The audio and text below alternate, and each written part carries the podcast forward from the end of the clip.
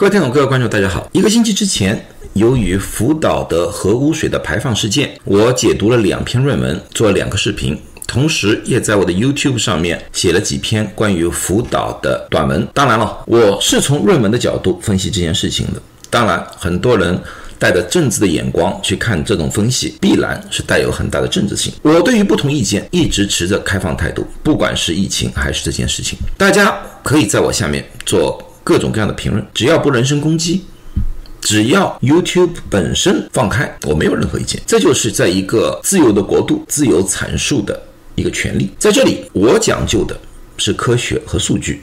当然，有些人讲究的就是政治。我宣扬的就是从科学的角度让大家安心，而有些人想通过各种手段造成恐惧或者恐怖。大家的观点不一样，大家的想法不一样，我接受大家的批评，但是我也坚持我做事的方法。我再来强调，我反对任何形式的一种污染。但是对于福岛的核辐射量这件事情，我希望大家还是多从数据出发，消除恐惧。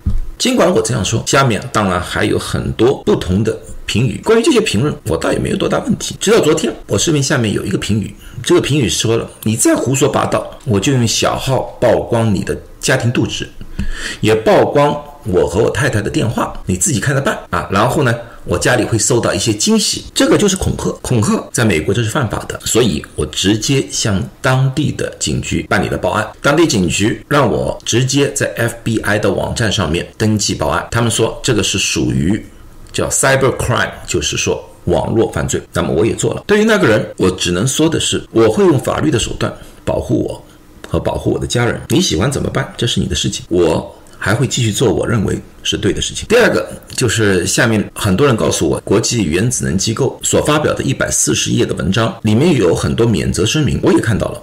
免责声明这个东西，并不是说他们不认为这个一百四十页的报告是正确的，只是在法律的角度。对他们进行某种程度的保护，就像你去医院里面开一个阑尾炎的刀，他们会说。哪怕做个阑尾炎的手术，你都可能有生命危险。那么这个医疗的免责声明是不是就说明了这个医生不管怎么样就把你朝死里面去治？一般理智的人会理解，并不是这个样子的。而且世界原子能机构不但出了这个一百四十页的报告，还建立了一个网站，实时监测福岛的核污水的排放。另外，也就在昨天也说了，第一次排放所有的东西是达标。是无害，你们相不相信原子能机构的东西，这是你们自己的事情。但是这一百四十页的报告里面，在最后，他列举了十一个独立调查员的名字以及所属的国家，中国这个名字也在上面。中国这位刘技术师，至今为止我没有发现。他发布任何的正式文件，说这一百四十页的报告是没经过他同意而发布的。他也没有说过要求把他的名字从这个一百四十页的报告里面去除，因为在科学界这是最常见的。如果说某一个人或者某一个组织用了你的名字去发布一些文章的话，你不同意，你就可以提出反对意见，你就可以要求把自己的名字去除。这位他没有，唯一的一个有一个叫刘森林的技术师，我不知道是不是这位刘先生。他通过《环球时报》做了一个记者的访谈，就说了最后并没有达到一致的意见。虽然已经经过了两年的调查，但是他没有具体说哪些意见是不一致的。他也没有说这篇研究报告里面到底哪些他是不认可的，或者说错误的。所以说，对于这个一百四十页，到底算不算原子能机构为？日本的这次排放做技术上的背书，那么大家自己去分析。最后我要谈的就是很多人下面留言问我，我听说对于这种核污染，我们是可以。提前预防的，问我到底该怎么预防？关于这个东西，大家需要看到，最主要预防的是放射性的碘。碘这个东西是人体需要的，最主要作用于人体的甲状腺。甲状腺就是在喉咙的地方这个部位的，而这个部位的甲状腺，它需要用外来的碘去制造甲状腺激素，而甲状腺激素对人体非常重要，它是调节人体的能量，甚至于对于孩子的。发育、成人的代谢都起了非常重要的作用。普通的大自然里面的碘是没有放射性的，对我们人体是无害的。但是在一个核污染的环境里面，就有碘的同位素，碘的同位素就是有放射性的。如果这些有放射性的碘进入到甲状腺的话，就可以引起甲状腺癌。现在保护人体、防止核辐射致癌的只有一种，就是碘化钾。碘化钾里面是没有放射性的碘，当这些碘进入到人体之后。就会被甲状腺所吸收。当甲状腺里面的碘饱和的情况之下，外界其他的碘就无法进入，包括那些具有放射性的碘。如果那些放射性的碘不进入到人体的话，那么当然对于人体也就没有致癌的可能性。碘化钾这个东西在美国是非处方的，一般在网络上面或者药店里面就可以随便买到。不同人。